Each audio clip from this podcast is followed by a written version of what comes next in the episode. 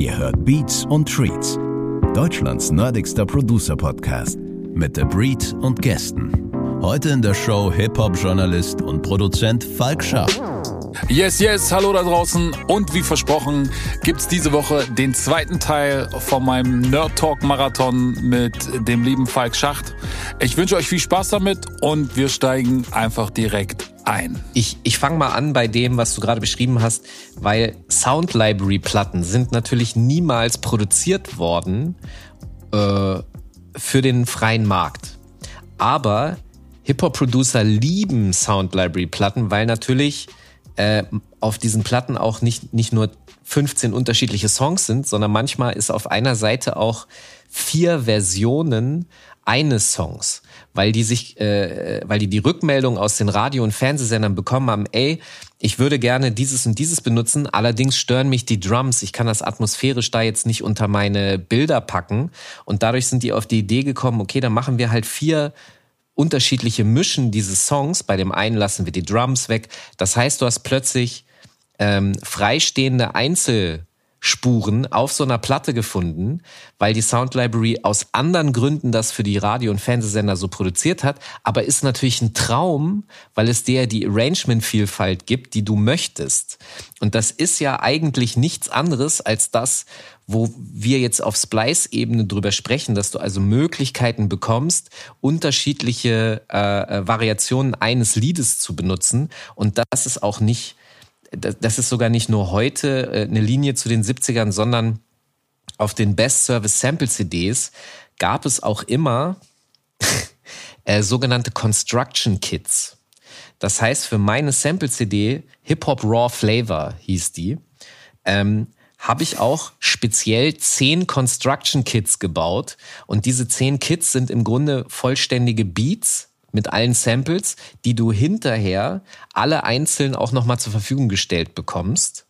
Ich habe damals auf der, weil ich keinen Bock hatte, meine, meine besten irgendwas Samples rauszugeben, habe ich mich auch ziemlich äh, billig bedient bei, bei Rap-Songs und habe da Samples gezogen. Also die Construction Kits sind wack, weil ich war immer der Drum-Fanatic und die 100 Drums auf dieser Sample-CD, die, da war mir das wichtig.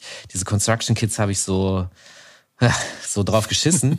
Ich will nur sagen, das hat aber existiert und ich habe mich, ich als Hip-Hop-Producer damals habe mich gefragt, wieso? Welcher Hip-Hop-Producer würde ein vollständiges Construction-Kit rippen und das veröffentlichen? Und die Antwort ist, das ist kein Diss, Michael, äh, Future Rock. Er hat es gemacht und zwar letzte Nacht von Creme de la Creme, der größte Hit, glaube ich, sogar von mhm. denen, mhm. Ende der 90er, ja. ist ein komplettes Construction Kits von einer Best Service Sample CD, LA, LA Audio, glaube ich.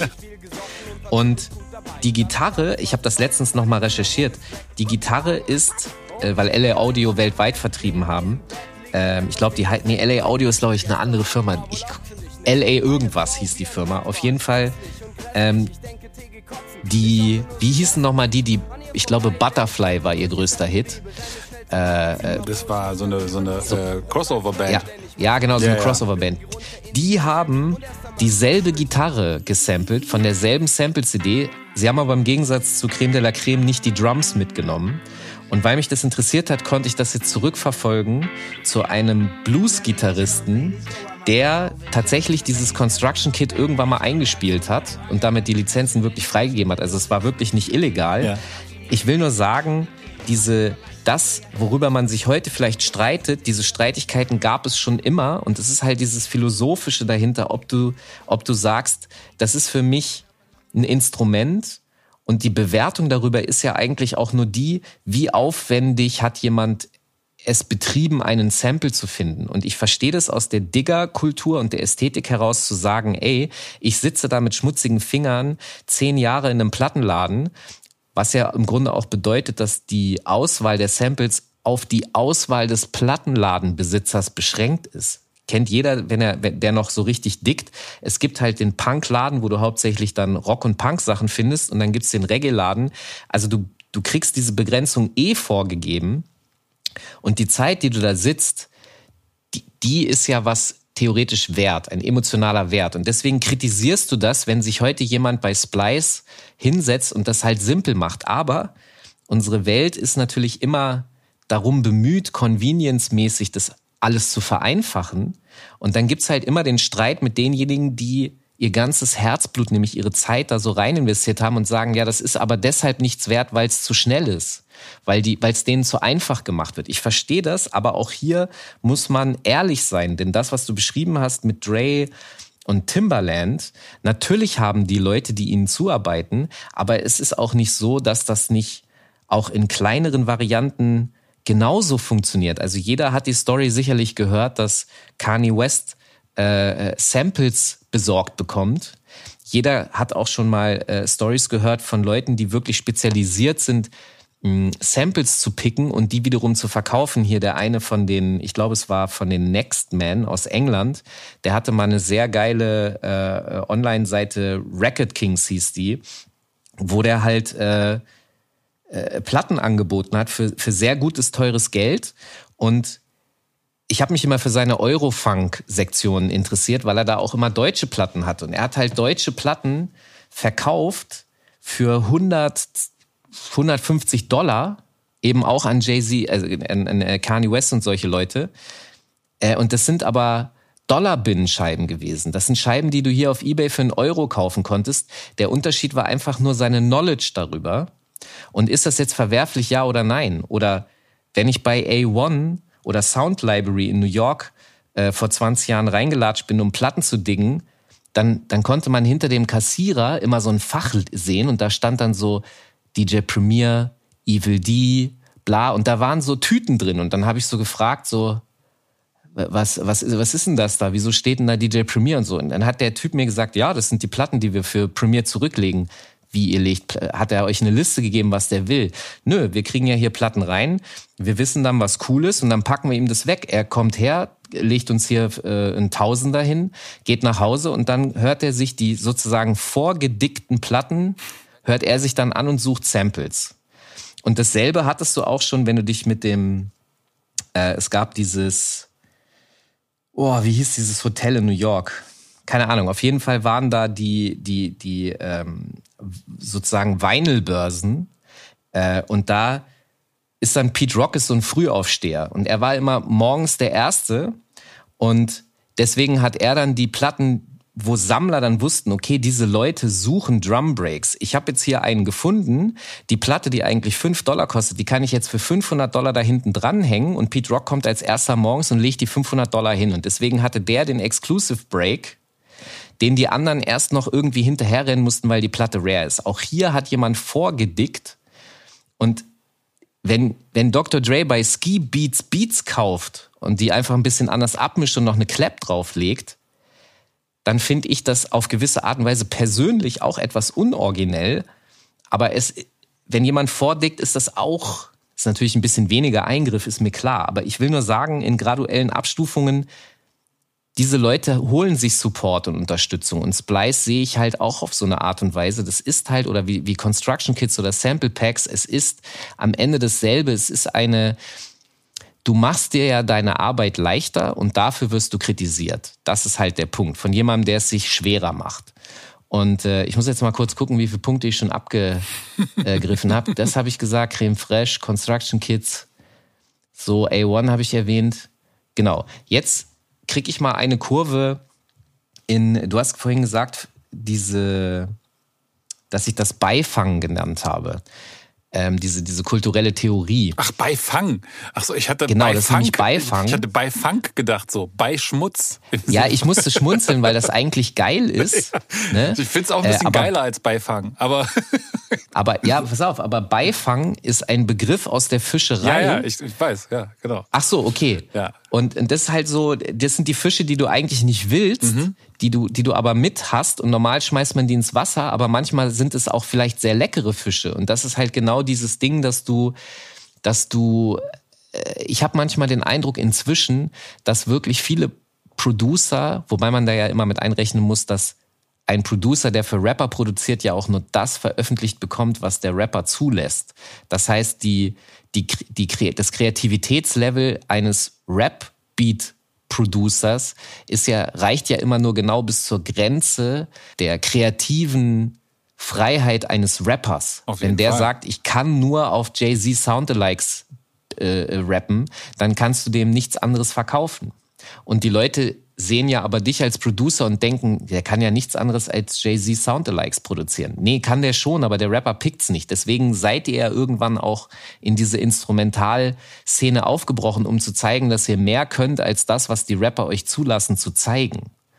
Und ähm, äh, deswegen dieses Beifang-Ding, ich habe den Eindruck, dass sehr viele Rap-Producer von heute, wie gesagt, unter Einberechnung dieser Rapper-Brille, weil die ja auch immer sagen, ey, mach mal sowas wie, ich will sowas wie.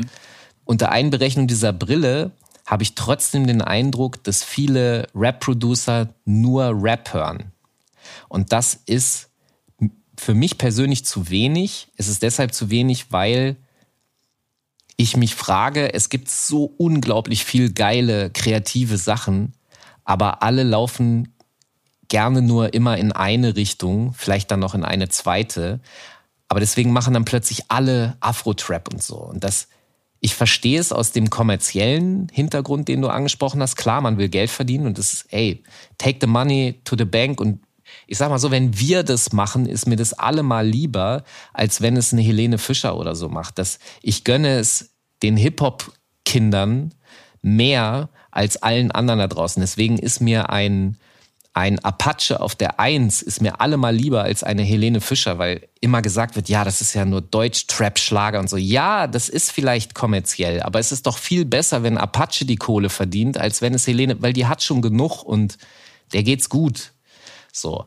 Ähm, aber nochmal kurz zurück zu diesem Inspirativen. Ich, ich bin da manchmal halt ein bisschen mh, gelangweilt und deswegen, weil ich sehe, dass im Ausland gefühlt mehr geht, dass sozusagen, ich habe den Eindruck, da wird mehr gehört, es gibt mehr Inspiration und die Deutschen werden immer erst von den anderen Hip-Hop-Producern aus dem Ausland inspiriert, aber sie könnten sich auch selbst ihre breite Inspiration ho- holen, wenn sie mehr hören würden oder mehr dürften. Das ist ja, was ich vorhin meinte mit den Rappern. Und jetzt ganz zum Schluss wird mich noch eine Sache interessieren. Wie, also du, du hast schon gemerkt, ich habe kein Problem mit Splice. Ich finde das einfach nur logisch. Ich finde es auch okay. Äh, und es ist auch interessant, dass es diesen Wandel gibt. Ich habe äh, ich hab einen Kollegen an der Uni Lüneburg, mit dem ich, der, der hat jetzt seinen, der ist jetzt Doktor, äh, Doktor Beatbox. Der hat seine Doktorarbeit über Drum Machines geschrieben. und ähm, mit dem habe ich mich äh, über die Sample-Nutzung und den Wandel unterhalten. Und da ist es halt hochspannend gesehen, dass, zu sehen, dass genau das passiert, dass also heute Menschen mit Absicht Samples produzieren, damit dann Hip-Hop-Producer kommen können. Es sind ja auch nicht nur Hip-Hop-Producer. Also jeder kommen kann, um das zu benutzen, weil das eine, es ist eine Weiterentwicklung dieser Sample-Library-Ebene. Nur sind, was ich gesagt habe, die Best-Service-Sachen, da war immer sau viel Müll mit bei. Ja, du hast von 1000 Samples konntest du drei benutzen. Oder, naja, übertrieben. Sagen wir mal 20. Ja, gut, weil es wahrscheinlich auch von Leuten produziert wurde, Genau. die gar Genau. nicht aus dieser Szene kommen. So, wenn, wenn, Genau. wenn, wenn ein, ein eigentlich äh, erfahrener Hip-Hop-Producer sagt, ich mache Ja. jetzt Hip-Hop-Samples oder Samples, wie ich die gerne hätte. So, also Ja. das größte Problem für mich tatsächlich beim, beim Samples machen ist dann das loszulassen und zu sagen, ich mache da jetzt keinen Ich mach das nicht selber, weil es das so geil nicht ist. selber. So und dann nicht nicht in diese in diese äh, Falle zu tappen, in die du quasi äh, von der du vorhin berichtet hast, zu sagen so, naja, ich habe da jetzt aber auch nur so die die halbgeilsten Sachen für die für die Ey, Construction aber guck mal, du kannst es selber weil, benutzen, weil es ja samplefrei. Du verklagst dich ja nicht Ey, selber. So ist es ja. Das Ding ist, man hat ja immer noch die Möglichkeit, äh, das auch selber noch zu benutzen. Und das habe ich Geil. auch tatsächlich schon äh, hier und da mal gemacht. Aber weißt du, was der Punkt ist, was daran hochspannend ist? Weil es jetzt nämlich Leute gibt mit Knowledge. Also wie geil ist das denn, dass du und Schuko ein Sample produzieren, den Timbaland so dope findet, dass er daraus ein Beat baut für Jay-Z? Wie cool ist das denn bitte? Für Anderson also Park, ich nicht, finde nicht Jay-Z. Aber äh, Ah, für Anderson Park. Also, wie, wie cool ist das denn? Ich feiere das total. Ich finde das richtig geil, weil, Alter, welche Vorstellung dahinter, das, das hast du dir doch nein. niemals in deinem nicht. Leben gedacht, dass das Natürlich, passiert. Natürlich nicht, nein, klar. Und ich habe jetzt letzte Woche war auch so ein Ding, und vor zwei Wochen, das war mit Mike Snell und das war dann die neue Kodak Black Nummer. Ähm, und als ich dann auf den Kanal und bei Spotify guckte, sah ich dann irgendwie, dass er einer der meistgestreamten 200 Künstler der Welt ist bei Spotify. Da dachte ich, okay, gut. Ähm, und das ist so, das ist halt eine, eine völlig neue Art und eine Möglichkeit. Und das ist cool. Ähm, ich, und diese ganze Splice-Geschichte, ne, die ist, das ist natürlich nochmal so ein bisschen was anderes, weil bei diesen Sample Libraries, ähm, die, die ich jetzt mit Leuten dann mache oder, oder Schuko auch macht, oder auch viele andere, ne, es gibt auch noch andere aus Deutschland, die das machen.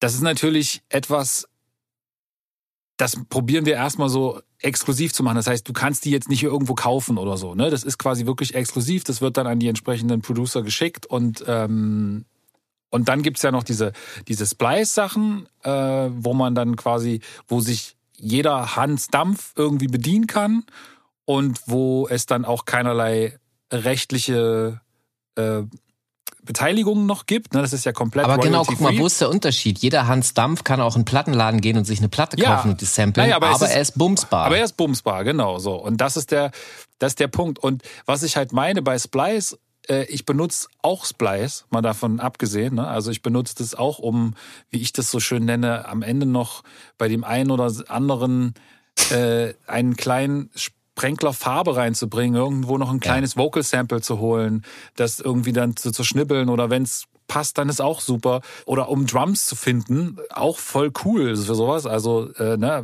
wo ist jetzt der Punkt da drin, dass man sie jetzt selber aufgenommen haben muss mit der mit den drei Mikrofonen an der Kickdrum, so das leuchtet mir nicht ein. Aber es ist dieselbe Diskussion, weil äh, gerade wenn dein Kollege diese Arbeit über Drum Machines geschrieben hat, dann ist diese Diskussion, die man quasi immer führt, ist Technologie ersetzt menschliche Skills Ja. oder macht sie unnötiger.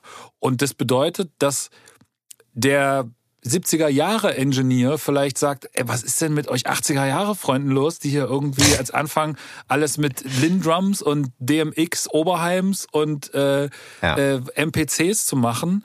Das ist ja keine Kunst. Ihr muss, da braucht doch einen Schlagzeuger, der das auch im Takt spielen kann. Ihr braucht doch einen, Ja, es ist so. du, ihr braucht doch jemanden, einen Engineer, der Genau. die Mikrofone richtig setzt, der irgendwie guckt, welchen Raum er nimmt und wie er das macht und wie er die, Ja. die, die, äh, den Raum baut und alles und welche Mikrofone er wie abmischt. Und jetzt kommt ihr und macht das so. Und das ist die Grundlage, auf die wir uns jetzt beziehen und sagen so, ja, das war ja noch real, weil da die Leute noch in die Plattenläden gegangen sind und die Sachen irgendwie genommen haben, wo der Typ damals auch schon gesagt hat, ey, was seid denn ihr für Hanslappen, die irgendwie Ja. losgehen und Sachen, die schon auf Platte sind, nochmal machen. Was ist denn das für eine Scheiße? Geht doch los und spielt die selber ein. Und jetzt kommen, jetzt kommen die Nächsten, die dann sagen, ja, aber wir sind ja damals im Plattenladen gegangen, ist ja was ganz anderes, als wenn ihr jetzt bei Splice euch das so mundgerecht feuert. So, das ist ja, Ja. Am Ende völliger Quatsch. Aber es bleibt immer dasselbe unterm Strich. Und das ist der Ja. Punkt, den ich halt da immer machen würde, ist, dieser 70er Jahre Engineer, der hat recht. Weil er sagt, klar kannst du jetzt die Drums da in der Drummaschine programmieren, aber du weißt halt nicht, wie man Drums recordet. Und wenn du irgendwann deine Drummaschinen nicht mehr hast oder die Drum Sounds out sind, dann und der neue Scheiß ist äh, 70er Jahre Drums aufzunehmen, dann kannst du das nicht. Und genau das gleiche Prinzip ist, du kannst Jazz-Sachen samplen und es ist cool, aber wenn du irgendwann ein, ein rechte Problem kriegst und keiner mehr Bock hat, das zu bezahlen, dann bist du raus aus dem Game. Und genauso ist es mit Splice. Du kannst die, du kannst die Samples da nehmen, aber wenn die Leute irgendwann sagen, ey, ich will jetzt aber, ich will jetzt übrigens genau diese eine Stimmung und ich will, dass du genau das machst und genau so und du findest das passende Sample nicht, dann bist du raus. Und das ist das, was du dann nie lernst. Und wenn du aber der 70er Jahre Engineer bist äh, oder der der Composer, der halt auch sich hinsetzen kann und sich damit auseinandersetzt und dann sagst, okay, ich kann 70er Jahre Samples nicht benutzen, aber ich will trotzdem so klingen. Also muss ich mir überlegen, was haben die damals benutzt, welche Ja. Instrumente haben die gespielt, Entweder ziehe ich mir die Instrumente selber drauf oder ich suche mir Leute, die die Instrumente spielen können, aber die alleine bringen mir auch noch nichts, weil ich muss denen sagen, was sie spielen müssen und ich muss Ja. mir überlegen, wie nehme ich die auf? Mit welchen Plugins, mit welchen Hardware-Equipment nehme ich die auf, damit ich diesen Sound habe, so wie ich das will? Wie müssen die das spielen? Du kannst ja, du kannst ja, ich habe oft äh, ähm, einen Gitarristen bei mir oder einen, einen Saxophonspieler oder was auch immer und denen dann zu vermitteln, zu sagen, ja, das ist schon geil, aber so kannst du das nicht spielen. Guck mal, es geht nicht darum, du darfst es nicht. Also man kann, du kannst es so spielen, aber ich möchte das nicht. Ich möchte, dass du, dass du den Groove spielst Ja. und und er spielt. Nein. So ne? Und das ist halt, das, dann denkst du so, hä, was ist jetzt der Unterschied? Und dann muss ich dem Musiker erklären, das ist ein Riesenunterschied. Weil das macht den Unterschied zwischen, zwischen, ähm, zwischen Boney M und Earth, Wind and Fire. Das ist der Unterschied. So, weißt du?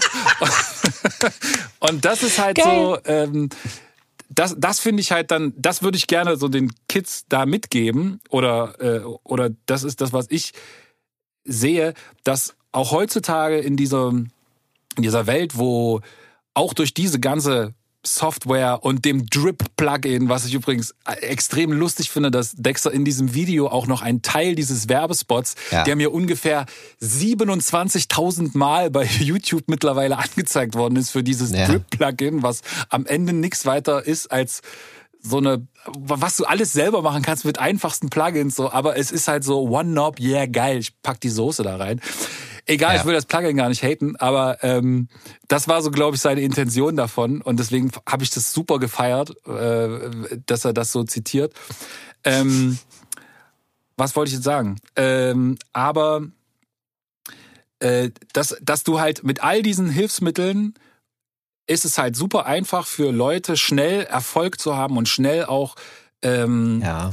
irgendwo mit einem Rapper ein Ding zu machen, äh, weil auch Rapper mittlerweile ja mit relativ einfachen Skillsets, äh, sag ich mal, äh, mit, dem, Ja. mit der richtigen Followerschaft einfach einen Hit machen können.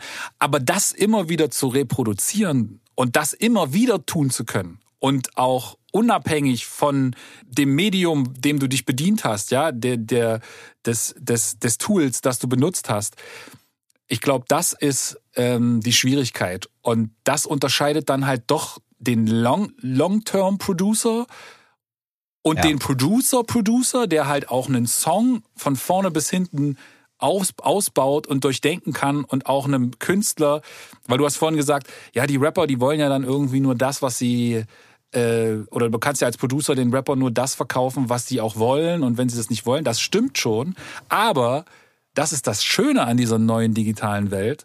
Du hast da draußen Instagram, du hast TikTok und wie das alles heißt.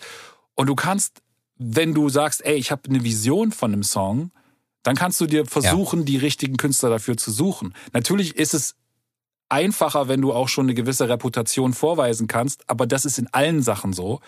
Weißt du, du wirst auch zum Eiskunstlauf Casting nicht, ein, nicht eingeladen, bloß weil du sagst, ich will jetzt Eiskunstlauf machen, sondern du musst halt vorher auch schon mal zwei, dreimal in den Stadtmeisterschaften irgendwo auftauchen, damit dann halt vielleicht auch das große Camp dich, dich nimmt. So. Und so ist das da auch. Aber wenn du gut bist und lange dabei bleibst und dir ein Skillset anschaffst, dann bist du nicht austauschbar. Der Typ, der einfach Loops zusammenschiebt über Splice, der ist viel austauschbarer als, als jemand, der die ganze Palette spielen kann. Vom Songwriting-Prozess, das versteht, bis zum Drum-Programming, bis zum Sounddesign, bis zum äh, Komponieren und der Kommunikation mit externen Musikern.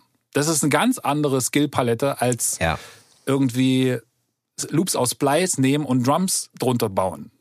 Und das Genau. muss halt, aber das ist der Einstieg. So. Und dann ist halt Aber die der- Frage, der- wie, wie entwickelst du dich weiter? Und da ist so Genau. ein bisschen das Problem, dass es dir die Technologie erstmal einfach macht, damit zu arbeiten.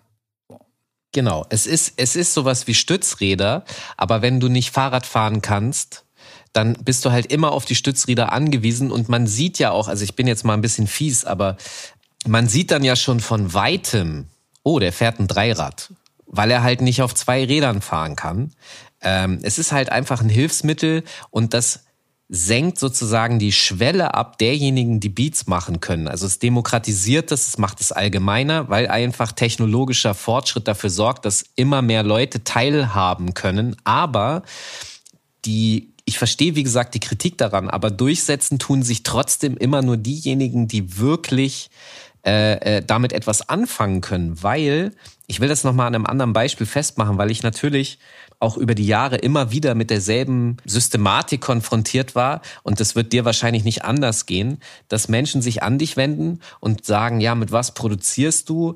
Und äh, hier, wie, wie, was, mit was macht eigentlich Dr. Dre seine yeah, Beats? Diese, diese, ein, diese Frage, äh, sag mir mal, das habe ich ganz oft, dass mir Leute schreiben, ähm, mit welcher mit welcher DAW arbeitest du denn und welchen Synthesizer soll ich mir jetzt kaufen zum Beispiel? ja, genau. Oder welchen Drumcomputer oder so, ja. wo ich dann denke, was soll ich jetzt dazu sagen? Also das spielt doch gar keine genau, Rolle.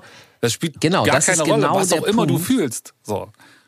Genau, das ist genau der Punkt, dass Leute dann so, ja, mit was macht Dr. Dre Beats? Dann sage ich so, ja, äh, der benutzt gerne eine MPC. Ja, okay, ich habe mich jetzt mal informiert, die kostet ja so und so viel Geld, aber hier habe ich so ein Free Download Programm und so. Ja, ich weiß ja nicht und dann sage ich diesen Leuten auch so, ey, ganz ehrlich, du kannst dir auch zehn MPCs kaufen, du wirst nicht wie Dr. Dre klingen. Und der Grund ist nämlich nicht die Maschine, sondern die Person, die vor der Maschine sitzt.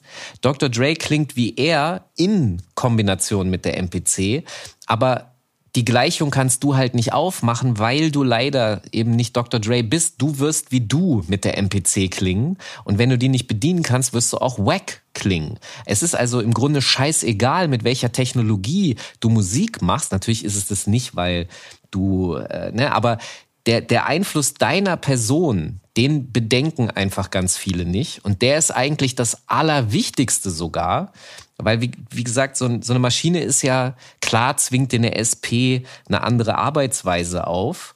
Aber trotzdem ist es wichtig, äh, wer davor sitzt. Und der Mensch macht die Musik und alles andere sind nur Hilfsmittel. Und so sehe ich auch Splice. Und jemand, der mit Splice, also anderes Beispiel, Muramasa, ja, sein Überhit so. Ähm, fand ich übertrieben geil. Und dann habe ich so gedacht, boah, das sind schon ganz interessante Sounds. Wo hat er die denn her so? Und dann habe ich mal geguckt und dann ist mir aufgefallen, ah fuck, Alter, das ist diese riesige Sound Library, die ich irgendwann mal vor, weiß weiß ich wie viel Jahren äh, mal so kurz gestreift habe und zwar von ähm, Chucks, von von den von der Sneaker Marke. Ah ja ja, nee, das, äh, das Converse gewesen. Äh, ja, ja, genau, Converse. Stimmt. Chucks, ja. genau die, äh, die haben irgendwie, ich weiß, ich habe mich da nicht näher darüber informiert, warum, wieso, weshalb, aber er hat alle Sounds aus dieser Library gezogen und einen Killer-Beat damit gebaut. Und am Ende des Tages sag ich mir dann halt, ist doch scheißegal, wo der die Sounds her hat. Der Beat ist Killer. Äh, Acer Brocky hat den kaputt gemacht, meiner Meinung nach noch, aber aber die Originalversion ist einfach so ein Brett. Wieso soll ich denn jetzt diesen Mann dafür kritisieren, dass er eine Free Sample Library eines Sneaker-Herstellers dafür benutzt hat? Who cares, Alter? Es ist ein Hilfsmittel und der Beat ist dope wegen Muramasa und nicht wegen Chucks. Und dies, die Sounds haben wir äh, immer überall, egal was, wo, hergezogen. Ich habe dir gestern Abend auf WhatsApp habe ich dir diese Geschichte rübergeschickt. Hm. Ähm, da war das so, dass Fader Gladiator, Grüße raus und äh, ganz großer Mann, der ja auch gerade wieder extrem krass aktiv ist im Business. Ähm, und der Producer von ne, Legende vom Blitzmob, äh, CUS und ähm, natürlich die Firma. Und der hat mal auf Facebook geschrieben, das, das ist ihm irgendwie quer reingeschossen, dass Leute YouTube-Samples benutzen, ja. Und YouTube ist ja inzwischen eigentlich für mich der geilste und größte Plattenladen der Welt, weil ich einfach fast alles, was mich interessiert, da finde.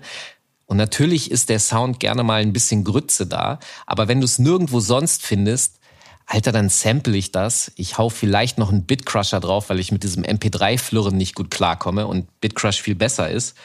Äh, und er hat gesagt, das geht nicht. Und dann musste ich sehr schmunzeln, weil ich mit Fader Gladiator folgende Geschichte habe. Er hat auf die harte Tour von COS produziert und das hat mich, das muss so 94 gewesen sein. Der Song hat mich komplett weggepustet. Das ist so ein Powerpanzer, geil, funky. Und dann gucke ich Ende der 90er äh, nachts Fernsehen und es läuft Taking of Pelham äh, 123 von David Shire. Also das weiß ich jetzt. und habe das so am Ende gelesen, so ja, oh, was ist das? Ah ja, okay, der, der, der Komponist, ja, okay.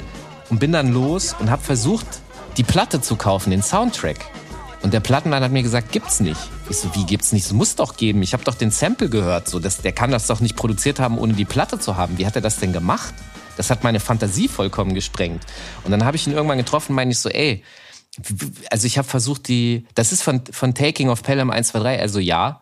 Ich so, wo hast du das her? Ich habe versucht, den Soundtrack zu bekommen. Du, du kannst das, was hast du da irgendwelche Kontakte? Und er so, ja, ich habe es vom VHS gesampelt. Und das hat meinen Kopf zur Explosion gebracht, weil wie von VHS, du kannst doch nicht aus dem Film gesampelt haben, das geht doch gar nicht. Und das sind aber diese Hürden und Mauern, die du sozusagen in der Erziehung gerne mal mitbekommst. Und dein, das ist das, was ich meine mit der eigenen Fantasie, die dich begrenzt. Er hat es einfach von VHS gesampelt. Und dann habe ich ihm gesagt, ey, ganz ehrlich, für jemanden, der, also du kannst nicht YouTube-Sampler kritisieren, wenn du ein VHS-Sampler warst. Das ist, VHS ist doch auch nichts anderes gewesen als die, das ist für mich das YouTube, das analoge YouTube sozusagen. Du hast ja da deine Aufnahme gemacht, die Quali war auch beschissener als jetzt. Ja, aber er äh, musste sich den Aufwand ne? machen, den VHS-Kassette ja. zu kaufen, sie äh, bis zu Ende zu gucken, sie anzustöpseln. Und das hat ja. halt einen emotionalen, höheren Wert für ihn, als Versteh jemand, der einfach nur auf YouTube eingibt, äh, weiß ich nicht, äh, cool äh, äh Jazz-Samples ich oder so. Ja, aber, das, ja. aber ähm, du hast völlig recht, man kann sich... Aber es ist nur eine Soundquelle. Ja, es ist einfach eine Weiterentwicklung der Einfachheit Technik. von, ja. von durch, durch Technologie, die dir Sachen vereinfacht und ermöglicht. Also ich meine, genauso wie heutzutage Leute oder jemand wie du im Prinzip mit seinem angeeigneten Wissen über was woher gesampelt worden ist, eigentlich total an der Stelle so überholt wird von einem whosampled.com, der dir irgendwie, wo halt jeder Trottel sich vor dich setzen kann und sagen kann, ja, du weiß ich, ja, weiß ich. Ja. Weißt du, wer das, warte, hier, ja. da. Nee, und dann so. ist halt so, ja, aber du weißt, du hast das doch nur und dann kann man so schlau daherreden, aber ich habe es ja auch ja. nur, weil ich dann mal nachgeguckt habe. Genau. Und nicht, weil ich, weil ich es wie du jetzt an der Stelle ja. durch Zufall gehört habe. Und das ist halt, ich nutze die Hilfsmittel genauso wie alle genau. anderen. Genau. Und das ist dasselbe Hilfsmittel, wie es die Drummaschinen vorher war und wo alle ja. Drummer gesagt haben, was denn das jetzt für ein Quatsch?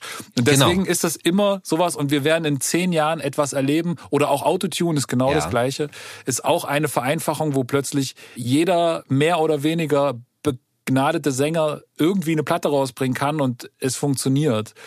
Und ich, Ey, du brauchst dann gar keine Sänger mehr. Du hast ein Tool, das ja, du gibst genau, da ein, genau. welche Stimme du gerne ja. haben möchtest und dann macht die dir ein Aretha Franklin genau. äh, 16er. Ja, das wird, das wird passieren. Und es wird auch irgendwann über KI nachgedacht werden oder Ey, KI hab, wird, es gibt jetzt gibt, KI. Ja, die ich, quasi ich hab, Musik macht und. Hast du diese KI-Songs gehört, wo, wo, äh, die, wo der, also du spielst diesem Programm Sachen vor, die haben dem Nas-Tracks vorgespielt und dann hat er aus diesem äh, sozusagen angeeigneten Wissen heraus hat er einen fiktiven Nas-Song gemacht mit allem. Also Beat, Stimme, Flow, alles ist da drin. Und es klingt wirklich, also es klingt ein bisschen schrottig wie so eine beschissene äh, AM-Radioaufnahme. Ähm, aber das ist ja der aktuelle Stand. Die werden das ja weiterentwickeln. Und ich, ich habe das gehört und habe so gedacht, okay, es ist irgendwie nicht richtig und du merkst, äh, irgendwie ist da was, aber es ist schon krass, dass das funktioniert. Hast du das mal gehört? Nee, das kenne ich nicht, aber schick mir das mal. Das schicke ich dir zu. Äh, das ja. fände ich sehr spannend. Ich glaube nur, dass das, ähm, bevor jetzt alle sagen, oh, was, dann muss ich mir einen neuen Job suchen oder so. Nein. Ähm, ich glaube, es wird immer wichtig sein, so wie es jetzt auch wichtig ist, dass die Geschichte und wenn die Geschichte nur deine Instagram-Follower sind, aber auch die musst du ja irgendwie aufbauen. Also die Geschichte hinter dem Track wird immer wichtig sein und jemand etwas, was quasi nur, aber auch dafür wird es eine, eine kurze Zeit geben. Es wird auch eine kurze Zeit geben, wo, äh, wo, wo es irgendwann so ein Label gibt, die quasi einfach super gut in Programmierung sind und Songs rausbringen und Leute werden es dafür feiern, dass es äh, KI-Mucke ist. Und auch dafür Aber wird es gibt eine, immer Gegenbewegung. Genau, und es wird dann da wieder eine Gegenbewegung dazu geben. Von daher, äh, und es wird auch immer wieder Sachen geben. Ich meine jetzt, beste Beispiel, diese äh, Bruno Mars Anderson Park Nummer, die jetzt irgendwie ja. gerade in Amerika auch abgeht. Und es ist halt komplett 70er. So, und ja. plötzlich ist das wieder da. Das bedeutet aber nicht, dass jetzt alle, die bisher Trap gemacht haben, anfangen 70er zu machen. Aus einem simplen Grund, weil sie es gar nicht können. Weil nur ein Bruno Mars diese Stimme dazu hat, das ohne äh, äh, ohne die Hilfe von Autotune oder zumindest nicht hörbarem Autotune, das zu singen und die Musiker um sich zu schaffen und Produzenten, die ein solches Ding auch noch produzieren ja. können. Weil ich würde mal behaupten, dass 95 Prozent der Producer, die sonst in den Billboard-Charts sind, nicht in der Lage sind, so etwas zu produzieren. Weil sie nicht, weil sie es nicht können und weil sie zu blöd sind, sondern weil sie sich niemals damit auseinandergesetzt haben. Genau. Und, und das ist der Punkt.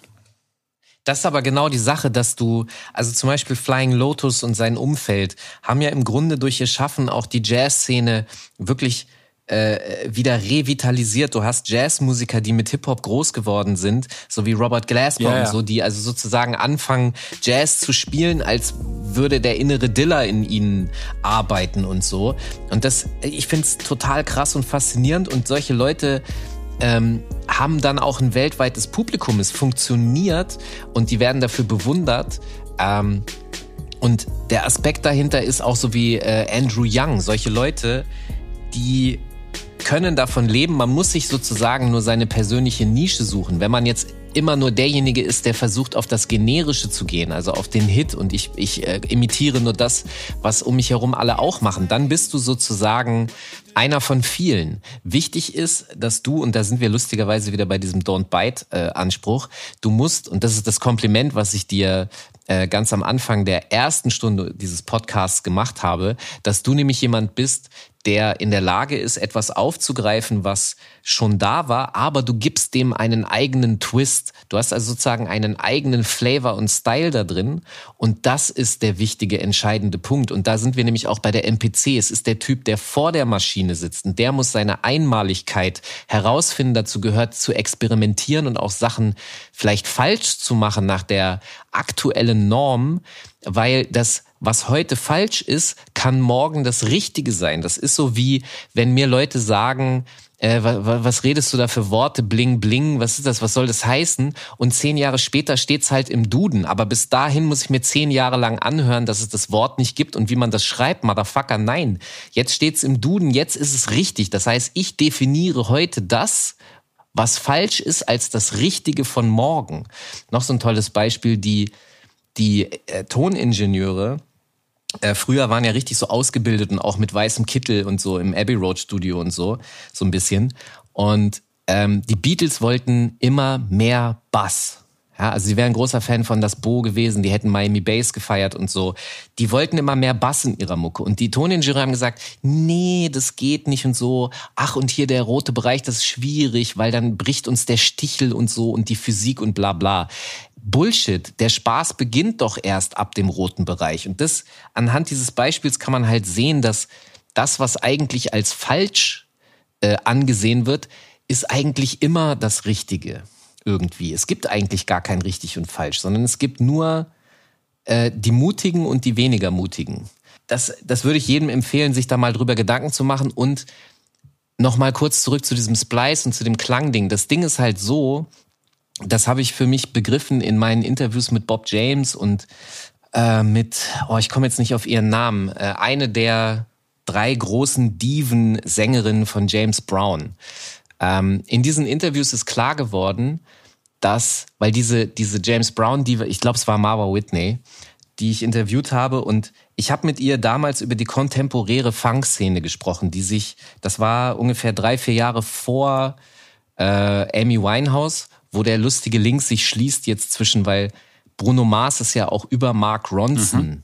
in diesen, genau. in diese, genau. Und Mark Ronson ist ja wiederum derjenige, der Amy Winehouse zu Gabriel Roth zu Deptone Records geschleppt hat, damit genau dieser 70s und 60s Soundflavor, weil der sich damit auseinandergesetzt hat. Was für Recording-Techniken kann ich heute benutzen, dass es so klingt wie früher? Und ähm, deswegen ist es ganz lustig weil es eben diese Leute sind, die sich mit diesen Sachen auseinandersetzen, die ja offensichtlich immer wieder trotzdem auch Erfolg haben. Also die think out of the box sozusagen. Und dann habe ich mit ihr darüber geredet und habe halt gesagt, guck mal, es gibt gerade eine Szene, die diesen Sound aus den 60s und 70s äh, produziert. Und das ist ja, das ist ja der Grund, warum wir Sample-Diggen gegangen sind, weil wir die, weil wir den Klang aus den 70s so fett fanden und den aus den 80ern kalt und eklig elektronisch. Also das gilt auf jeden Fall für mich und für einen Großteil ja, ja. der Digger und Voll. Producer, die ich kenne. Voll. So. Und dann rede ich mit ihr darüber und sage ihr, dass es da jemanden, also dass es da Leute gibt, die den Klang von damals heute machen. Und sie unterbricht mich und sagt, nee, nee, nee. Wir haben die Platte, sie hatte ein neues Album damals, wir haben die Platte professionell aufgenommen. Und dann war ich so, wie, wieso professionell? Die, die produzieren auch professionell. Also ich meine es ein bisschen an. Sie so, nee, nee, wir haben guten Sound. Und dann habe ich so, das, das war so, äh, hä? Und dann habe ich es aber verstanden. Das heißt, die technologischen Einschränkungen, also das, was ich von den Beatles auch erzählt habe, dass man mehr basteln und so, es ging nicht so richtig. Und die technologischen Einschränkungen, du hast vorhin von dem VHS-Filter gesprochen, den man auf Sachen drauflegt. Das machen, also früher haben wir ja es gehatet, wenn wir mit einer VHS-Kamera gedreht ja, haben, voll. weil wir gerne eine bessere Qualität wollten. Und heute haben wir mit dem Handy die beste Qualität und machen den Filter drauf und machen es mit Absicht shitty. genau. Das, das heißt, die technologische, genau, die technologische Einschränkung von früher ist also heute ein Style-Element, das du wahlweise nutzen kannst. Aber warum ist es so? Und da komme ich wieder zurück zu dem, was ich vorhin gesagt habe. Es ist Emotion. Es ist einfach ja. die gute alte Zeit. Du fühlst Patina. dich, es, du, du fühlst dich zurückversetzt. Dort war irgendwie alles einfacher, vielleicht, keine Ahnung. Und deswegen macht man das. Und deswegen fühlt man sich, deswegen gibt es auch diese riesengroße Lo-Fi-Bewegung, weil es einem ein Gefühl von weniger komplex, einfacher, ja. weniger Probleme. Alles löst sich auf, nur gute Vibes äh, alles ist irgendwie nicht ganz so klar, alles ist ein bisschen blurry, alles ist irgendwie nicht so ganz perfekt und das ist irgendwie ja. schön. Und das ist so die Gegenbewegung zu diesem ganzen Hochglanz, der die letzten Jahre irgendwie so produziert wurde und den wir als Anspruch haben. Und äh, das ist auch genau der Punkt. Und ich glaube, dass dann so eine Sängerin, die in den 70ern oder 60ern angefangen hat zu recorden, und dann irgendwie plötzlich mit den Möglichkeiten der, der 80er, 90er oder 2000er arbeitet, natürlich denkt, oh geil, endlich, ja. endlich ist es möglich. Und ich kann mich auch erinnern, wie wir die ersten Aufnahmen irgendwie gemacht haben und dann probiert haben, so, ah, und ich weiß ich hatte damals mal in Leipzig ein Recording und da gab es tatsächlich noch eine 8-Spur-Band oder 16-Spur-Bandmaschine.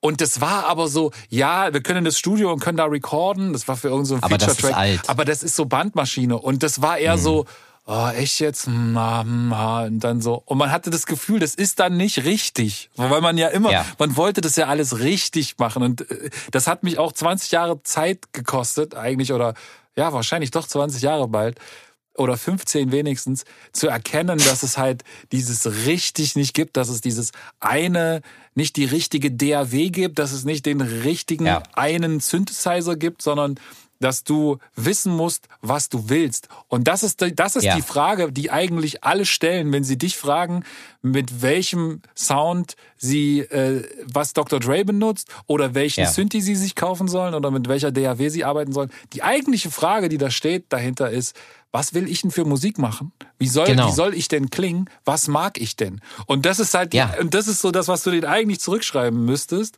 Aber ich kenne das und kann es nachvollziehen, weil man will einfach auf den richtigen, man will nicht, wenn man ganz am Anfang steht, das Gefühl haben, da sind jetzt drei Wege und wenn ich den falschen gehe, dann komme ich nie bei meinem Ziel an. Ich weiß zwar nicht, welcher von den dreien der richtige ist, aber ich weiß, wo ich hin will irgendwie. Aber wenn ich jetzt den falschen Weg gehe, dann muss ich den wieder zurücklaufen. Und die wissen nicht, dass all diese Wege sich dreimal kreuzen und am Ende alle der gleiche sind. So, das ist so. Das ist ja, das ist ja der Gag. Ich habe mir ja auch eine SP gekauft, aber Für ich habe trotzdem was hast du nie, bezahlt? Äh, äh, ich hatte mir die SP des 1995 gekauft oh. und wir haben bezahlt, wir haben uns von dem Vater eines Freundes 8000 Mark geliehen, um uns ein Studio einzurichten. Und die SP hat, glaube ich, gekostet 2000 Mark. Und hast du sie vielleicht noch? 2500. Hast du sie noch?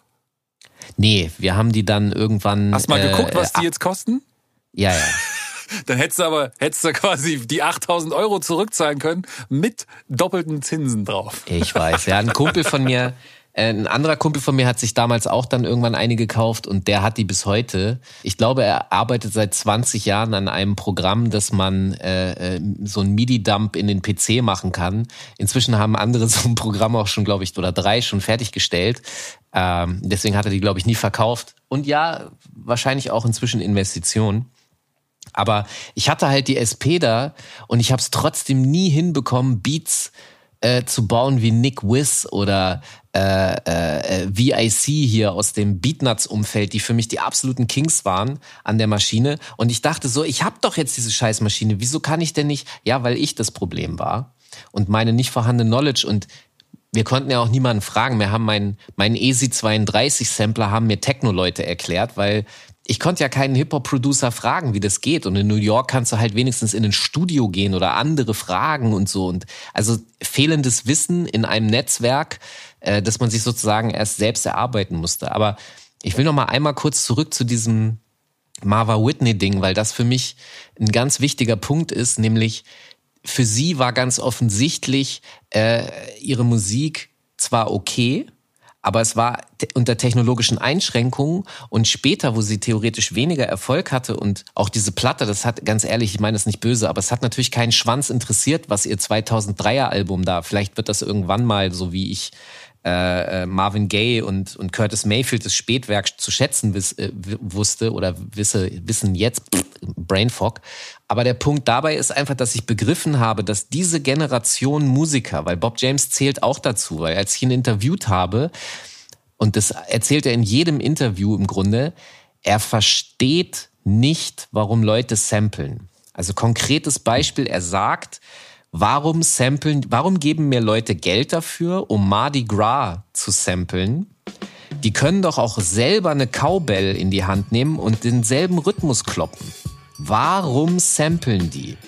Und dann habe ich ihm versucht zu verdeutlichen, guck mal, du bist ein Musiker äh, und für dich sind wichtig die Noten, die Notenfolgen, weil ich habe ihn äh, interviewen können bei einem Konzert, das er in Köln gegeben hat. Und da saß er in so einer Art äh, Zentrum, wie so eine kleine Arena und um ihn herum saßen dann, keine Ahnung, 100 Leute so rundherum. Und in der Mitte dieser Arena war halt dieses Klavier und er saß an dem Klavier und hat da so geklimpert.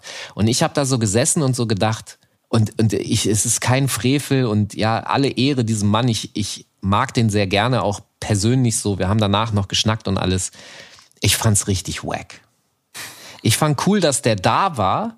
Ich fand cool, dass der seine Karriere am Laufen hat, dass der Gigs, was verstehst du, ich habe mich über alles gefreut, aber ich habe da gesessen und so gedacht, boah, klingt das kacke. Und das ist genau der Unterschied. Für ihn, das habe ich versucht, ihm dann klarzumachen, guck mal, und bei dir geht's um die Komposition. Das ist dir wichtig. Und deswegen kannst du hier heute an einem Klavier sitzen und Kompositionen von vor 30 Jahren spielen und findest es cool. Aber wir anderen, die, die sozusagen dich samplen, uns geht's um Klang. Wir sind nicht, wir, die Notenfolge ist auch wichtig, aber uns ist zusätzlich noch wichtig, wie es klingt.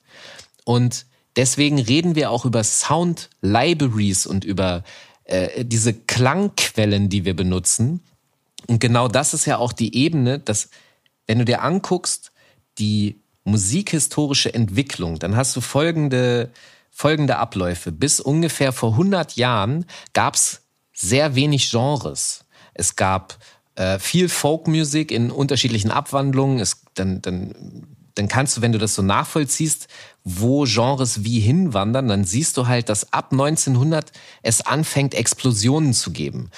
Äh, dass halt immer neue Genres entstehen. Wo, woran liegt das? Das liegt daran, dass Musik aufgezeichnet wurde statt dass wenn ein Bänkelspieler sein Ding spielt, der hat das einmal live gespielt und dann war es weg. Wie viele Leute kann der damit inspirieren, andere Sachen zu machen? Wie können sich Genres ausbilden und manifestieren? Das geht nur über Aufzeichnung und das sozusagen eine Aufzeichnung aus Südafrika oder aus Afrika, so wie The Lion Sleeps Tonight, über eine Schallplatte nach New York kommt und jemand das hört und dann davon eine Coverversion macht, aber nie den Originalkomponisten bezahlt. Wen, wen das interessiert, gibt es ein sehr geile, gibt es sogar einen mhm. Film drüber. Ja, ja. Ne, die, diese Nummer.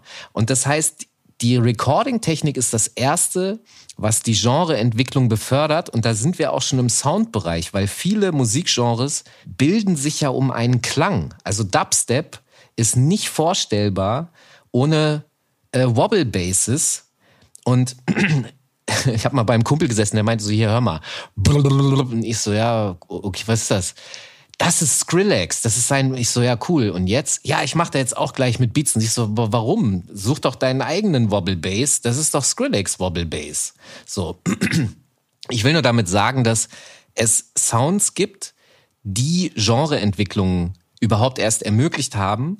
Und dazu gehört ja auch, dass du einen Sound aufzeichnen kannst. Also nicht ein Klavier hast, ein Seiteninstrument, sondern so ab dem Mellotron du in der Lage bist, auch andere Klangaufzeichnungen, die manipuliert werden können, äh, zu benutzen.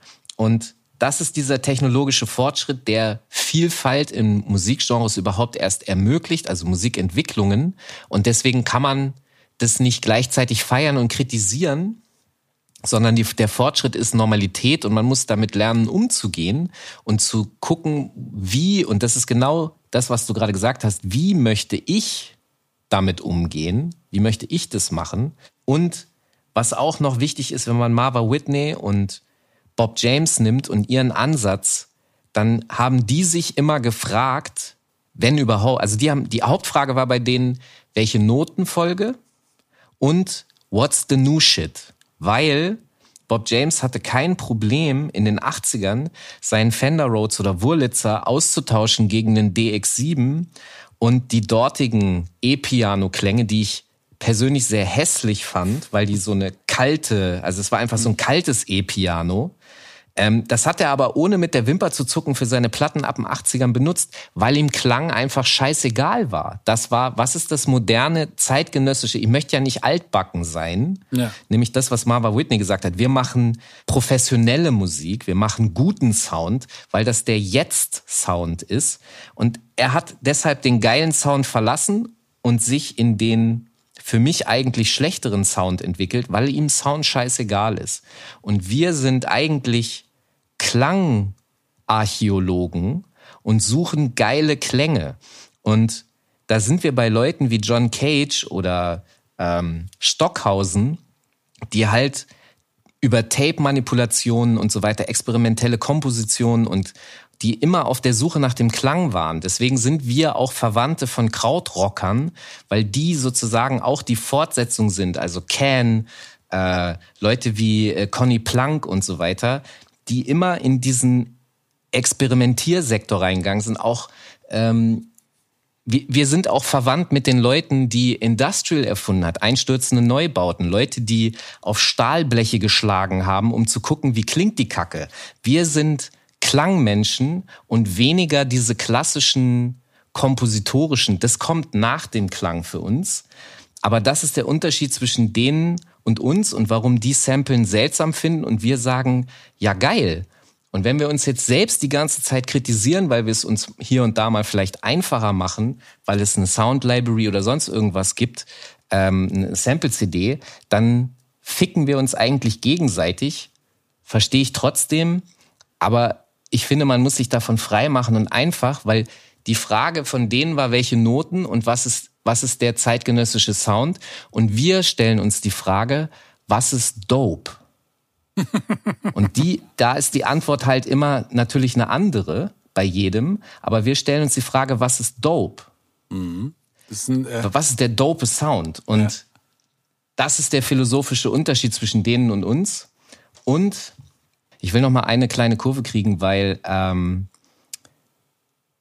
wenn wir nämlich über Sound sprechen und das, was du vorhin gesagt hast, das, was die Skills betrifft und dass jemand sich auch rückbesinnt, also zum Beispiel das Anderson Pack und Bruno Mars genommen, die gerade dieses 70s Ding, also eigentlich machen die ja Neo-Neo-Soul.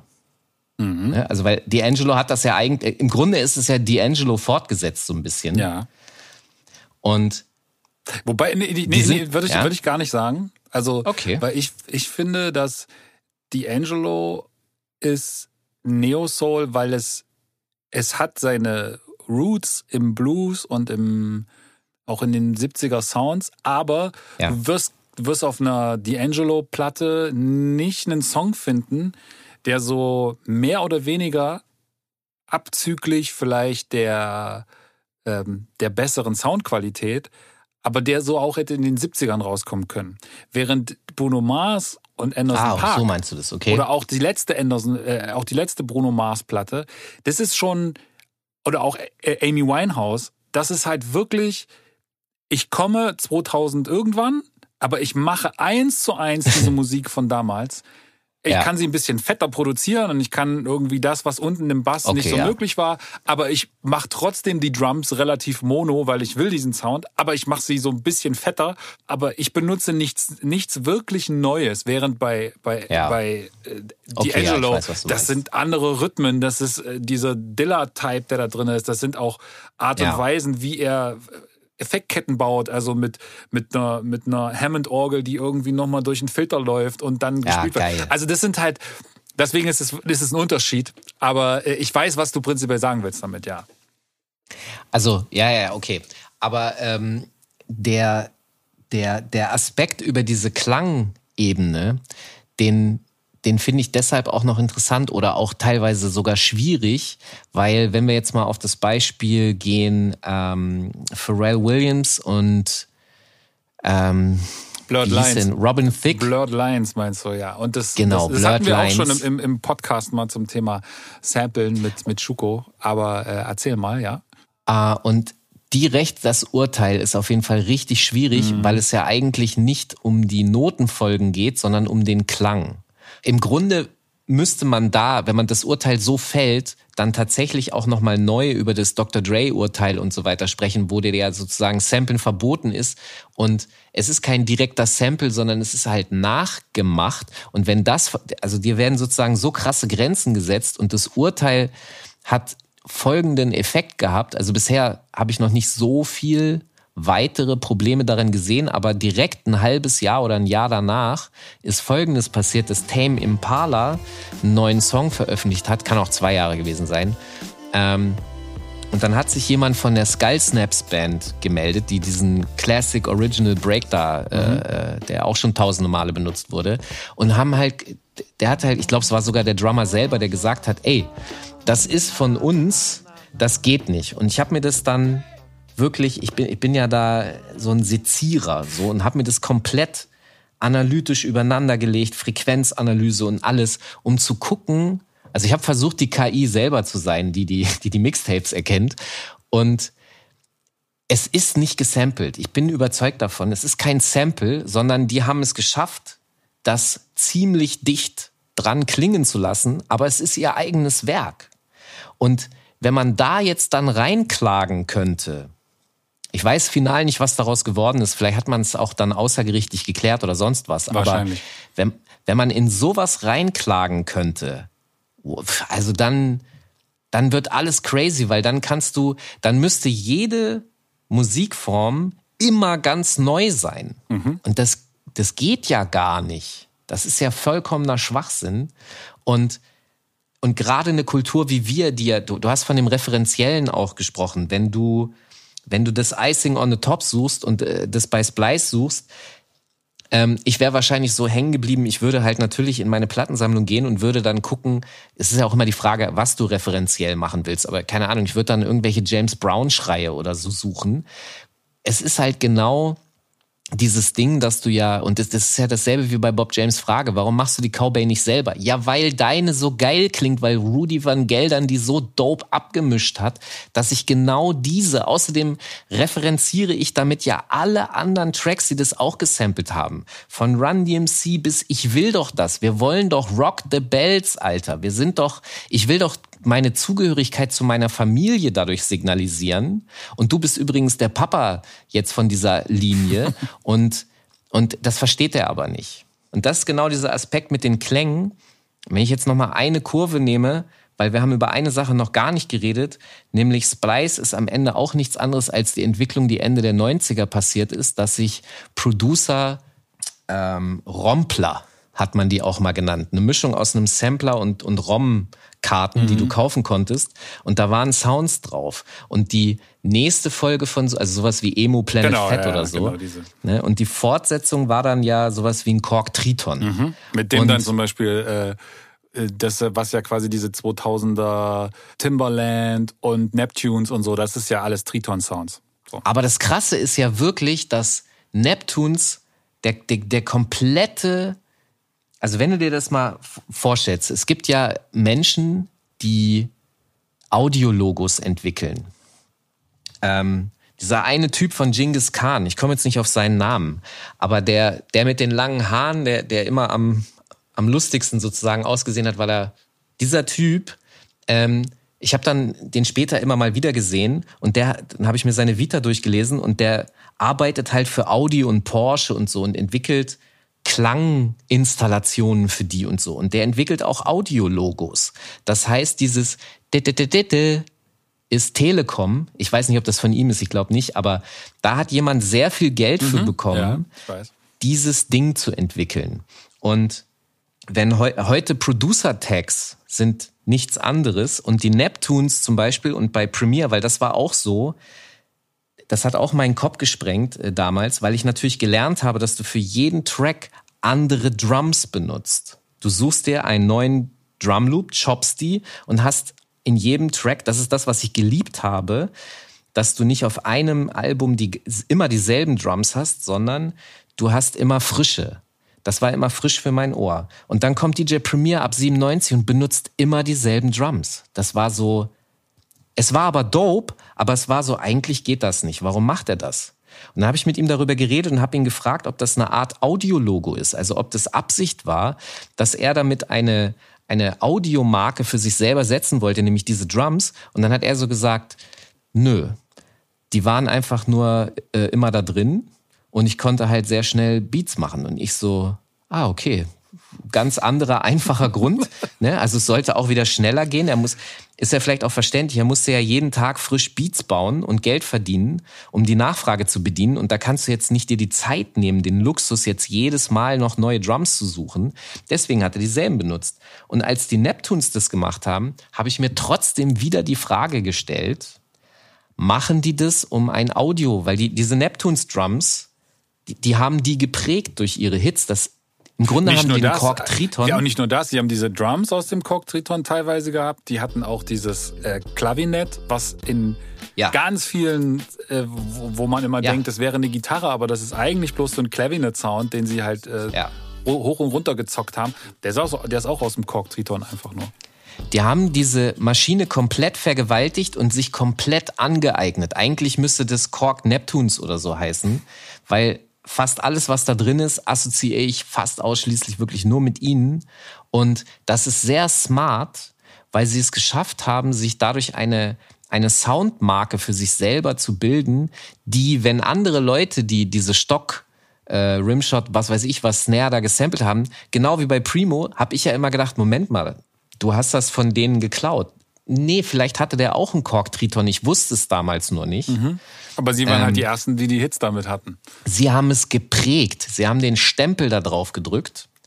Und das ist so ein Ding, was ich sehr spannend finde, weil Sie haben es ja irgendwann auch verlassen und der Kork-Triton-Sound kommt gerade nämlich ein bisschen zurück. Und da, das ist ja noch viel verrückter, weil was soll denn ein Pharrell Williams dazu sagen, wenn heute ein Shogun ähm, das ist so ein junger Producer, den ich spannend finde, der sich mit dem Kork Triton gerade sehr intensiv auseinandersetzt und guckt, wie man das in eine neue Richtung bringen kann mit diesen Classic Sounds. Mhm. Ähm, was soll denn Pharrell Williams dazu sagen? Er kann eigentlich gar nichts sagen. Und die Frage wäre, was sagt eigentlich Kork dazu? Die können ja eigentlich auch nichts dagegen sagen. Also wer, was ist richtig, was ist falsch hier? Hier ist es auch wieder nicht, am Ende alles scheißegal, weil ist es dope oder nicht? Das ist immer die Frage oder die Antwort hinter dem Gleichheitszeichen. Alles andere ist so scheißegal und deswegen sollte man sich frei machen von dieser ganzen Pisse und einfach alles benutzen, wo man Bock drauf hat und was einem Spaß macht und sich keine Grenzen setzen am Ende freimachen. Und zu dieser äh, Geschichte mit diesem äh, Urteil auch von Pharrell ja. Williams und dieser Blurred Lines Geschichte und so. Ich glaube, dass, das ich glaube, dass der Markt das am Ende regeln wird. Ich glaube, das ist halt, ja, ne, du, das ist, das ist muss Christian ja, Lindner am Beat jetzt. Nein, aber es ist ja, Christian Lindner am Beat, genau.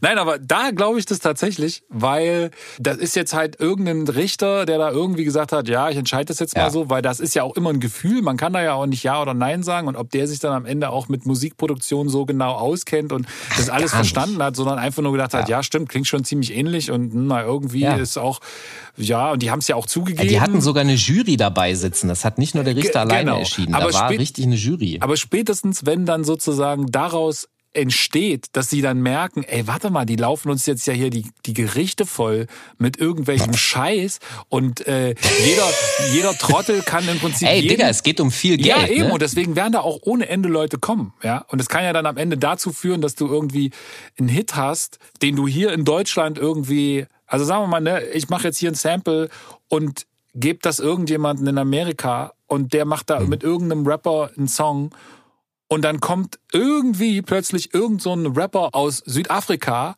und sagt, ey, ich habe hier aber auch so ähnliche Chords mit dem ähnlichen Synthesizer gebaut und durch Zufall hatte ich da auch einen Trap-Beat drunter und habe irgendwie immer auf die Eins äh, irgendwas gerappt. Und dann kann der den verklagen, obwohl weder ich noch der Producer noch der Rapper jemals diesen Song gehört hat, aber er halt Ja. einfach und er auch gar keine Reichweite hat, aber er halt nachweisen kann, dass der Song zwei Wochen eher auf Soundcloud war. Und da Ja. wird's dann halt irgendwann einfach so weird und so wahnsinnig, dass dann Ja. einfach diese Musikindustrie aus eigenem Interesse heraus um, weil die Tür schwingt ja immer nach beiden Seiten. Also auch das ist, glaube ich, ein Grund, warum diese Geschichte mit diesen Bots auch noch nicht ganz so verbreitet ist, weil natürlich dieselben, die den Katalog besitzen, mit dem sie klagen könnten, auch einen Katalog besitzen, von dem sie nicht ganz genau wissen, wer Ja. sie denn vielleicht verklagen könnte. Absolut. Und das ist so die Problematik und deswegen wird sich das, glaube ich, immer im Markt irgendwie regeln und es wird irgendwie Möglichkeiten geben, dass die Leute dann sagen, okay, das, das müssen wir nochmal überdenken, dass dieses Ja, Urteil. der, der Punkt dabei ist ja natürlich tatsächlich die Rechtsprechung. Und das Interessante ist an dem Moses Pelham und Kraftwerk-Urteil ja, dass es theoretisch genau um diese Aspekte auch geht und die Gerichte halt auch schon verstanden haben, dass ähm, dass es da, dass, also du musst ja sozusagen, die Kunstfreiheit bedeutet ja auch, dass du sie insoweit frei produzieren können musst.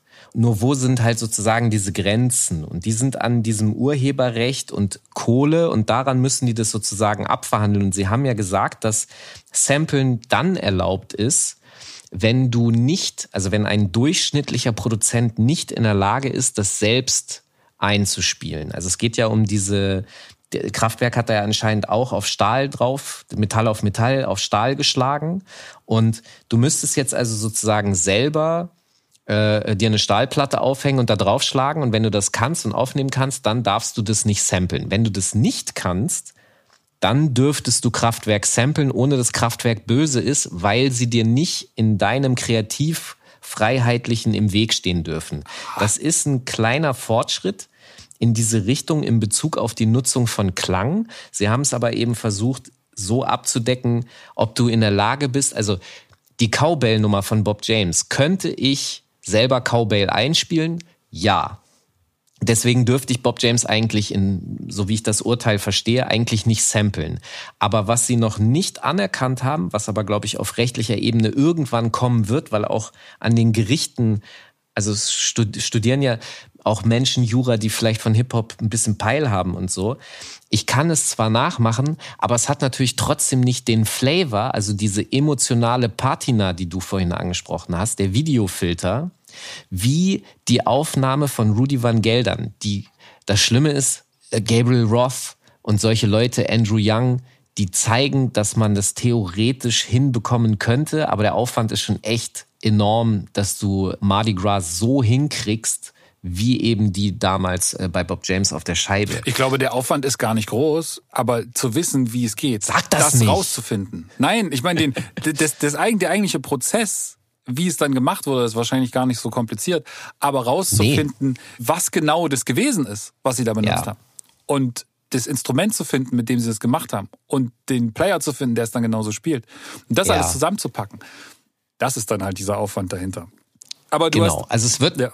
ne, du kriegst es nie eins zu eins hin. Genau. Das, es geht aber, und deswegen wie gesagt, ist Tame Impala wahrscheinlich auch safe. Es, es geht am Ende auch immer darum, dass du, äh, wenn du samplest, halt diese, dieses Zitat mit drin hast und dass das ein Gefühl ist Genau. und darum, darum geht's.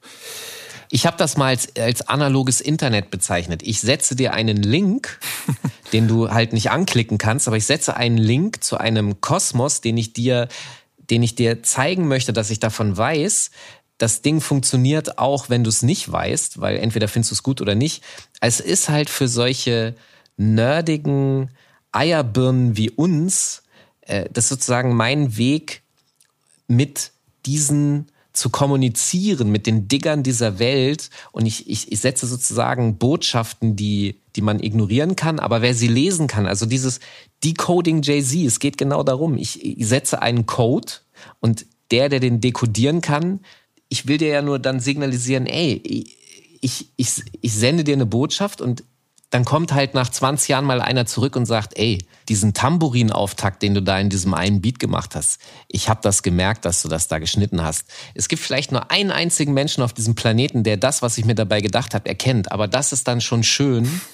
Und, und das ist halt, das, ja, ich weiß, das ist vielleicht, weil es gibt auch andere Producer. Ne? Es gibt Leute, die, die einfach nur machen.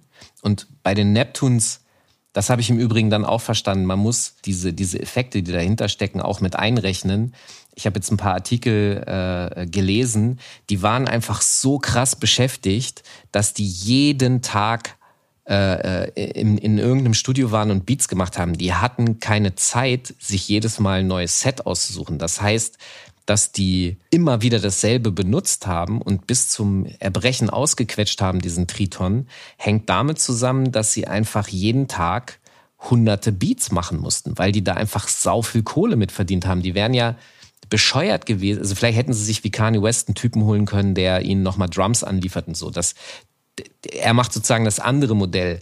Er nimmt das Geld in die Hand und sagt, ich hole mir jetzt hier elf Producer rein, ich will ein bisschen Pete Rock, ich will ein bisschen ähm, äh, die aktuellsten, die da am Start sind, ich kann mir die ganze Scheiße alles nicht merken, später in zehn Jahren weiß ich es, frag mich in zehn Jahren, dann äh, packt er, macht er so ein, so ein Kreativteam. Aber die Neptunes haben wirklich nur zu zweit ihr Ding durchgezogen und deswegen haben die immer auf dieselben Sounds zurückgegriffen und auch drauf gekackt. Und sie haben am Ende recht behalten. Sie haben das Geld und den Fame.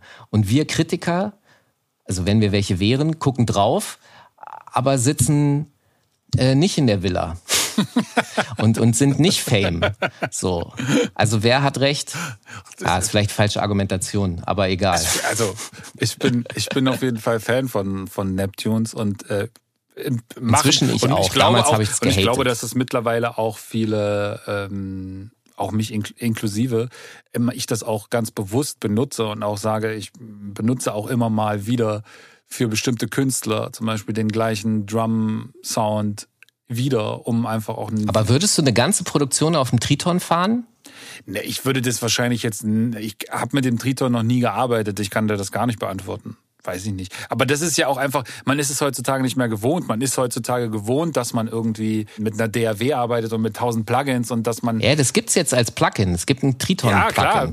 Eine, eine Sache noch, die mir jetzt dazu einfällt. Ähm, ich habe mir vor einer Woche den Sequential Circuit Prophet 5 geholt. Ja. Äh, werde ihn nochmal tauschen gegen den Prophet 10, weil ich dann denke, ah Mensch, wenn ich jetzt schon, dann will ich, Doppelt hält besser. dann will ich auch die 10, die 10 Voice äh, Variante haben und nicht immer nach dem, nach ja. der sechsten Note dann wieder die erste wegkriegen. Und da war ich, das ist tatsächlich für mich der erste komplett analog geschaltete Synthesizer, mit dem ja. ich quasi selber im Studio habe. Und da war ich schon fasziniert. Direkt beim Anschalten die ersten Noten und ich habe so gemerkt, wow, das ist was anderes. Das ist anders vom Klang als das Plugin. Das ist wirklich, also es ist nicht anders im Sinne von, dass es komplett anders klingt, aber es ist ein Unterschied und es hat genau dieses kleine Detail, was es nachher im Mix so viel einfacher macht, hat das Ding. Das habe ich jetzt schon öfter gehört über die Jahre. Hast du das schon, ist das das erste Mal, dass du die Erfahrung machst? Das ist das erste Mal, dass ich die Erfahrung mache, jetzt bei mir im Studio, äh, und dass ich so eine 1 zu 1 Vergleich habe.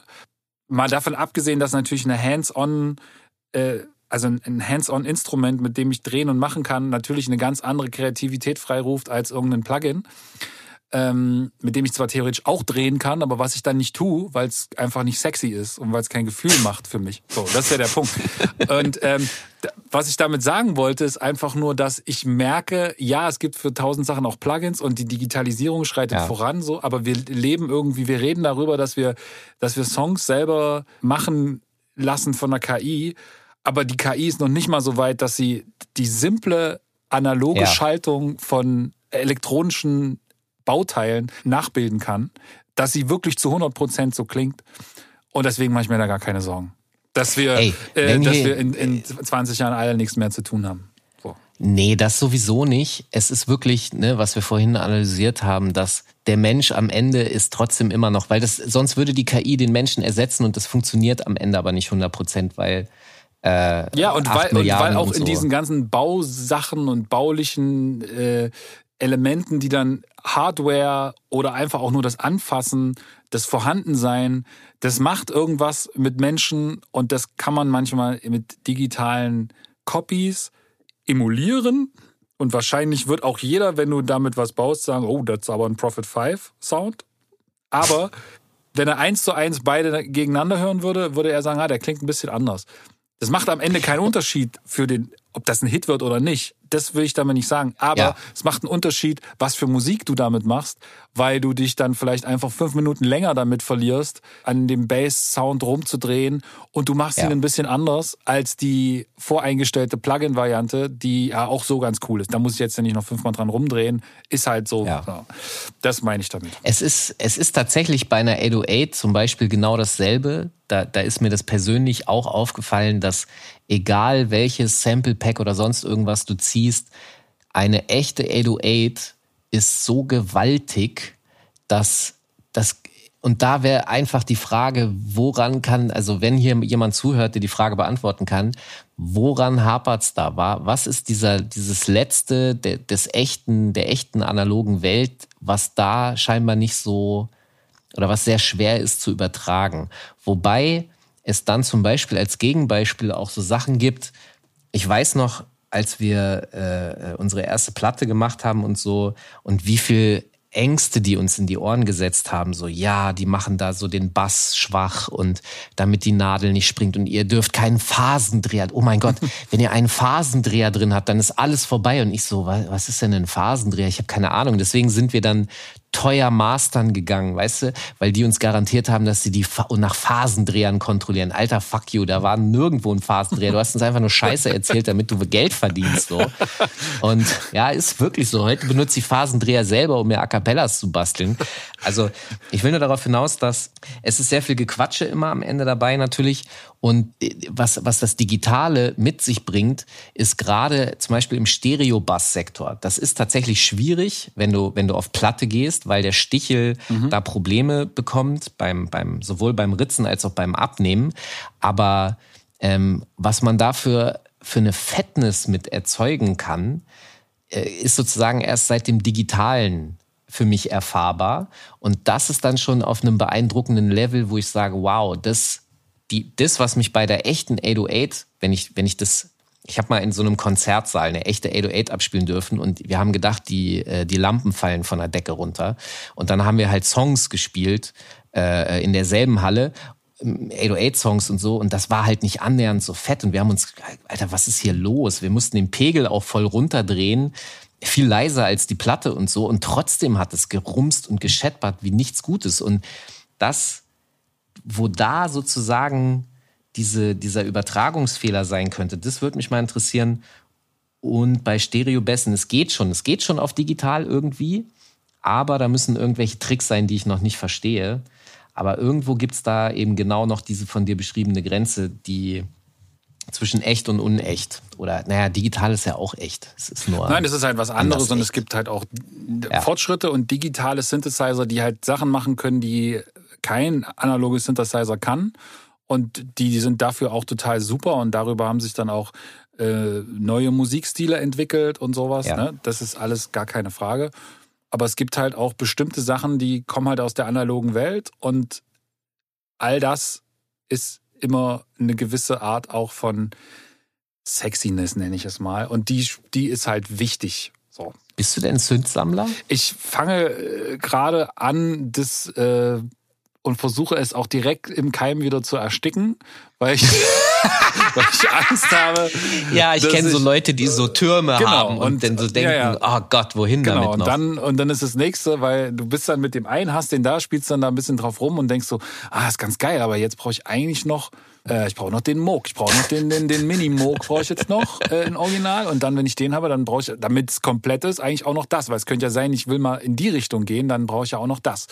Und äh, dann kommst du irgendwie gar nicht mehr zur Mucke machen, weil du die ganze Zeit nur damit ja. beschäftigt bist, dich mit diesen Dingern auseinanderzusetzen. Und da muss ja. man halt so, das ist der DJ Premier-Effekt. Ne? Das unterscheidet halt, sage ich mal, den kompletten Nerd, der das einfach aus Spaß, an der Freude macht und denjenigen, der damit sein Geld verdienen muss, dass ein Premier dann halt sagt, du, aber ich muss auch fertig werden. Und deswegen ist auch für mich cool, ja. mit Splice zu arbeiten, weil ich weiß, ich kann nicht, kann nicht fünf Tage an einem Beat rumeiern und 20 Platten durchhören, bis ich den Schrei habe, sondern es muss halt schnell gehen und ich weiß, was ich will und es ist für mich jetzt nicht so wichtig, ob es das oder das ist, weil zur Not habe ich halt so viele Tools gelernt, dass ich weiß, okay, dann pitch ich mir den halt hoch, pitch mir den ein bisschen runter, mach den ein bisschen so, äh, schrei da selber nochmal rein, was auch immer, aber es muss schnell gehen.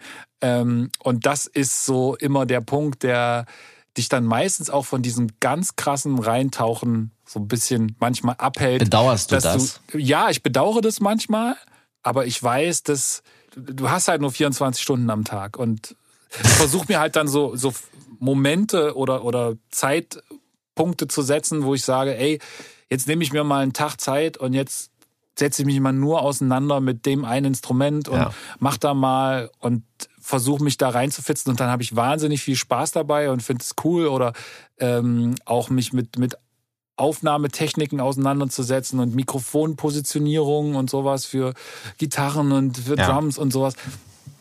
Aber am Ende muss Aber ja auch. Nimmst du dir schon Zeit für solche Flash-Bereiche? Äh, ja. Also, dass du. Ja. Äh, weil das Ding ist ja, was du ja beschreibst, ist ja sozusagen dein, dein Arbeitsalltag, wo du halt äh, sozusagen Aufträge und Deadlines hast. Äh, und bei, ich frage das deshalb, weil ich das bei mir selber zwar jetzt nicht auf, auf Musikproduktionsebene habe, aber ähm, manchmal habe ich das so, dass ich so viele Aufträge habe, dass ich dass aus mir nur Sachen sozusagen rausfließen, die ich vorher mal zwar gesammelt habe, aber es kommt dann teilweise mal zwei, drei Monate nichts Neues rein. Das ist natürlich Quatsch und übertrieben, weil mhm. irgendwie. Aber genau so immer, ist das. Aber, aber genau so ist das. Es dass gibt ich mich Load, zwingen muss, so, gibt so, Low, so Flash-Zeiten genau. zu haben. Ja, es gibt so, es gibt das wie beim, wie beim Training. Weißt du, also wie, wie bei der Boss-Transformation ist das so, dass du quasi, du hast die, die Massephase und die Trainingsphase. und ja. dann, manchmal hast du halt Load-Phasen und die sind nur dafür da, Inspiration zu sammeln und zu machen und zu tun. Ja. Ich habe manchmal Tage, da mache ich gar keine Musik. Und dann ja, fühle ich mich, aber nicht, weil ich jetzt keine, weil ich keine Zeit hätte oder so, sondern einfach, weil ich mich vielleicht manchmal nicht fühle danach oder weil ich dann einfach auf dem, auf der Suche bin und mir die ganze Zeit nur alte oder neue Musik anhöre. Träumst du von Snares und so? Träumst nee, du Drum Patterns? Nee, nee, das, das eher weniger. Malst du Drum Patterns oder spielst du ein? Äh, ich bei Trap male ich und sonst probiere ich zu spielen eigentlich. Bei Trap ist es halt bei 60, nicht? bei 32er ist das relativ bescheuert irgendwie dann. Klar, du, du träumst, ja, du könntest, du könntest es ja langsam aufzeichnen und hochpitchen. Ja, aber dann habe ich das Gefühl ja ähm, nicht. Nee, also ich, ich, ja, mal, ich weiß, war auch nur Scheiße aber man muss ja, nee, aber, aber, man muss ja, also das, das, das, das probiere ich ja, das fasziniert mich, dann wirklich zu gucken, okay, wenn ich jetzt schon Trap mache oder mich dieser Trap Ästhetik bediene, dann will ich ja auch wissen, wie geht es? So, dann will ich es auch richtig. Ja. Da kommt wieder der, wie macht man das richtig? Und dann guckt man, und dann war ich schon kurz dran zu sagen, ah, ich muss mir jetzt auch noch Fruity Loops draufziehen, weil die machen das alle mit Fruity Loops. Ja. Und dann habe ich irgendwann gesagt, so, nee, scheiß mal drauf. Das brauche ich jetzt nicht. Ich mache das jetzt mit meinem Programm, so wie ich damit arbeite. Und ich kann da mir auch ein 32er Pattern und ich kann da auch irgendwelchen Swing einstellen und machen und tun. Und so viel musikalisches Gefühl habe ich, dass ich das irgendwie hinkriege. Aber ich versuche dann halt schon auch die Mechanismen der Trap-Producer erstmal zu erlernen, um sie dann Klar. Normal. wieder zu verlernen auch zu können. Ja, ne? falsch zu, zu falsch genau. Machen. Aber erstmal muss ich das muss ich das Besteck haben so und das äh, ja. deswegen äh, ist das so und das sind halt so Flash-Momente, ja, wo ich mich dann irgendwie hinsetze und probiere Neues zu erlernen ob ich das jetzt in dem Moment gerade brauche oder nicht, ist egal, aber ich habe gerade Bock drauf, finde ich super. Oder ich gucke mir irgendwelche alten Dokus an und oder Tutorials über irgendwas, was ich eigentlich schon mhm. weiß.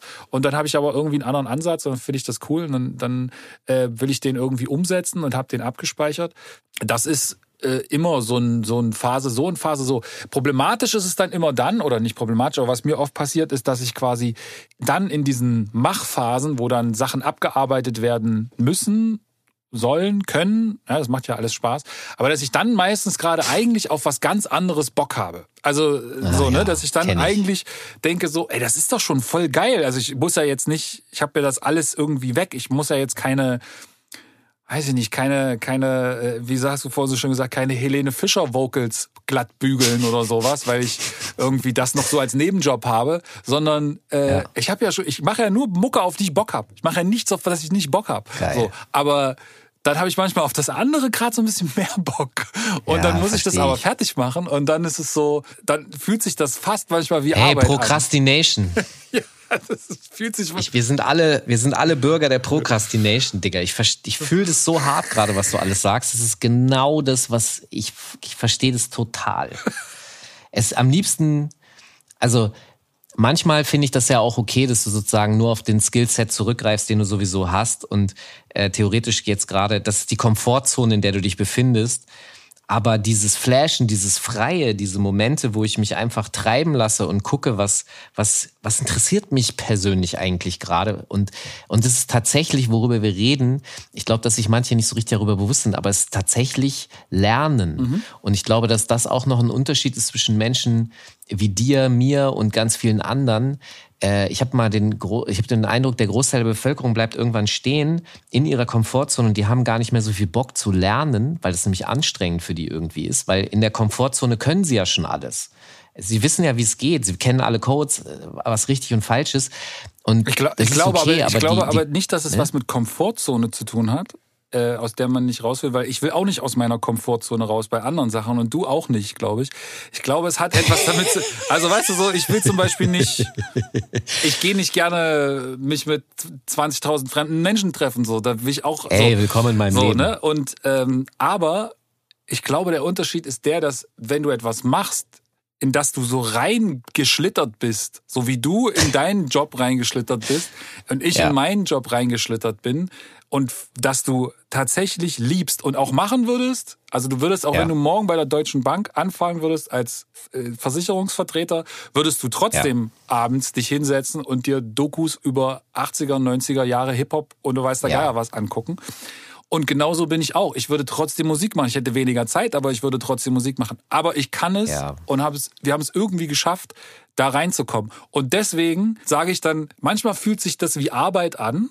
Und bei dir ist es auch so? Nein. Aber also ein bisschen wie Arbeit. Ne? Man merkt dann so, ich würde. Nee, nee, nur, ich, weil man, ich meine, aber, es aber man, ist, ich wollte nur sagen, es ist keine. Nein, es ist keine, aber es fühlt sich so an, weil ja. man, weil man ganz kurz in, auf diesem Spielplatz, auf dem man sich sowieso schon befindet, plötzlich. Ja, der Markt halt. Also, ne, ne, auf, man, man arbeitet auf einem Spielplatz, der ist total schön. Und das Einzige ist, du bist wie so ein kleines Kind und Jetzt sagt, sagt die Erzieherin oder die Mama sagt, so, wir rutschen jetzt und rutschen macht dir voll Spaß, aber du denkst, ich hätte aber viel mehr Bock gerade auf die Kletterschaukel, auf die Schaukel ja, und auf der Schaukel genau sitzt das. aber schon jemand oder weiß ich nicht. Und dann beschäftigt dich die ganze Zeit nur, während du da runterrutscht, warum du nicht schaukeln kannst. So. Und das ist, das ist, das hat aber mit Problemen nichts zu tun.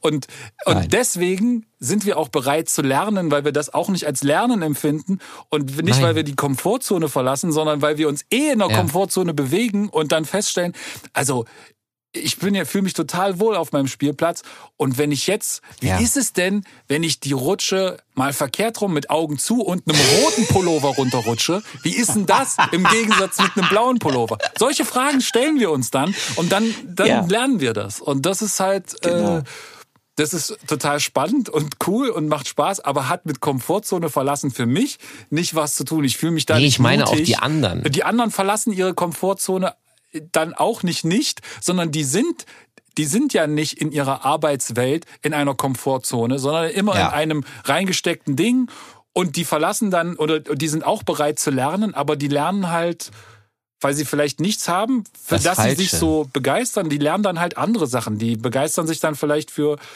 weiß ich nicht, Big Brother und lernen dann halt alle auswendig oder so. Oder wow. keine, weiß ich nicht. Also das okay, ist halt. Das ist ein Aspekt, den ich so noch nicht betrachtet habe, aber du hast recht, die lernen einfach was anderes. Wow, okay, du hast recht. Also ich habe ich, ich, ich, ich hab ja. irgendwann für mich erkannt, dass es eine dass es einfach ein Glück ist, etwas zu finden, was dich so begeistert, ja. Das ja. ist, äh, hat andere Nachteile auch. Also zum Beispiel ist es dann immer schwierig, eine, ein, auch ein, in, der, in der Liebe oder mit Partnern oder so, weil du quasi schon so einen großen Aufmerksamkeitsbereich äh, hast, der auf den dein Blick liegt, dass es, dass es viel schwieriger wird, äh, jemanden anderen ja. das zu erklären und der dann dir nicht ja. sauer ist, weil du dann irgendwie da sitzt und ha, ha, ja. ha machst und er eigentlich merkt, der ist gerade in einer völlig anderen Welt, hört mir überhaupt nicht zu und macht ha, ha, ha. So, und interessiert sich nicht für mich. Und das, so, ne? So. My life in a nutshell. Oh.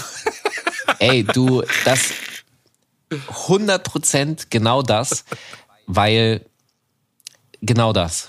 Du, du hängst in diesem, es ist sozusagen, du beschäftigst dich und von außen betrachtet wirkt es dann gerne mal egoistisch und als würde man äh, irgendwie das andere ablehnen, aber es ist, es ist diese wahnsinnige Leidenschaft, äh, die eben in Sachen reinfließt und du hast für mich gerade tatsächlich nochmal einen krassen Erkenntnisgewinn, weil die, das, was ich sozusagen kritisiert habe bei denjenigen, die ähm, ich beziehe das vor allem darauf, dass man ja so ab 30 irgendwie viele Leute im Musikgeschmack so hängen, ne, auf dem Rapfilm hängen bleiben und alles Neue und Moderne ablehnen. Und das ist auch aus der ersten Stunde, wo wir darüber gesprochen haben, dieses, wenn Innovationen kommen, ähm, dass ich dafür offen bin, während die halt sagen, ups, nee, das geht gar nicht. Aber das es verschieben sich bei denen die Prioritäten das, einfach. Das die haben nicht mehr die Zeit, sich damit auseinanderzusetzen. Ja, die genau es verschieben sich die Prios und die lernen aber was anderes. Genau, ich habe eine Stunde Zeit, mich in, am Tag mit ja. Musik auseinanderzusetzen oder Musik zu konsumieren, weil den Rest des Tages ja. muss ich äh, Haus bauen, mich um mein Kind kümmern und das macht ja. total Spaß und ich das sind da lerne ich jeden Tag was Neues, weil ich muss irgendwie äh, gucken, wie das agiert oder jenes. Ja. Und das füllt mich so aus, dass ich einfach. Dafür wissen die, was gerade up to date im, im Kinder-TV-Markt ist, während genau. ich noch nicht weiß, was äh, ich immer noch nicht Pokémon verstanden habe. Das ist schon wieder äh, weil durch, ich da schon irgendwie draußen das ist aber war. Schon ja, wieder durch. Die lernen was anderes. Ja, das äh, geht was ganz anderes gerade ab. Stimmt, du hast jetzt ein bisschen meiner negativen Haltung mir geholfen abzubauen. Danke. Äh, sehr gerne. Dann äh, hat doch das äh, was Gutes gehabt. Und deine Beschreibung des, des Spielplatzes und auch von Beziehungen und allem drum und dran ist mit das Schönste, was ich dieses Jahr gehört gehört habe, in, in der Beschreibung des Lebens von leidenschaftlichen Nerdmenschen, die, die in diesem Musiksektor so rum äh, trollen. Das, Danke, äh, das war schön. Er freut mich, ja. Äh, manchmal kann ich ganz gute Bilder malen. Du solltest Rapper werden. Ja. Ähm, ja, also es war mir ein inneres Blumenpflücken, äh, wie man so schön sagt. Es hat sehr viel Spaß gemacht. Ähm, wir sollten das an anderer Stelle nochmal irgendwie wiederholen, glaube ich. Gerne auch mal im echten Leben, ja, wenn dieser Rotz vorbei das, ist. Das auch gerne. Also, es war sehr spannend. Äh, ich hoffe, ihr fandet es genauso äh, amüsant wie ich. Und wenn es euch gefallen hat, jetzt kommt diese, dieser Sprech, den ich mir extra vorher aufgeschrieben habe, weil man mir gesagt hat, man soll das machen. Wenn es euch gefallen hat, abonniert den Podcast hier in Spotify und Apple Music und hinterlasst irgendwo eine Bewertung bei Apple, Apple Podcast oder wie das heißt. Auf jeden Fall, das ist gut für einen Algorithmus. Ja, macht das, das. Macht das, das ist spitze. Und vor allen Dingen macht es total frei und man kann danach äh, einen tollen Tag haben und so. Und abonniert äh, unseren Newsletter auf www.beats-streets.net und da schreibe ich euch dann ungefragt, äh, schicke ich euch da äh, irgendwas, Penisbilder oder so. Ähm, Ansonsten äh, habe ich noch den Tweet of the Week, bin ich euch noch schuldig.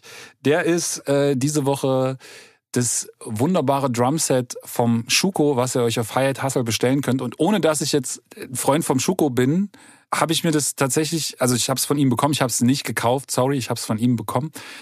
Und ich muss sagen, es ist eines der besten Drumsets, was ich seit langem ausprobiert habe. Also wirklich, es ist mit viel Liebe gemacht. Es sind tolle Loops drinne, es sind vor allen Dingen tolle geile Kicks und Snares drinne. Ich habe direkt auch ein Beat damit gemacht und äh, gebe Schuko dafür nichts ab, aber Props dafür.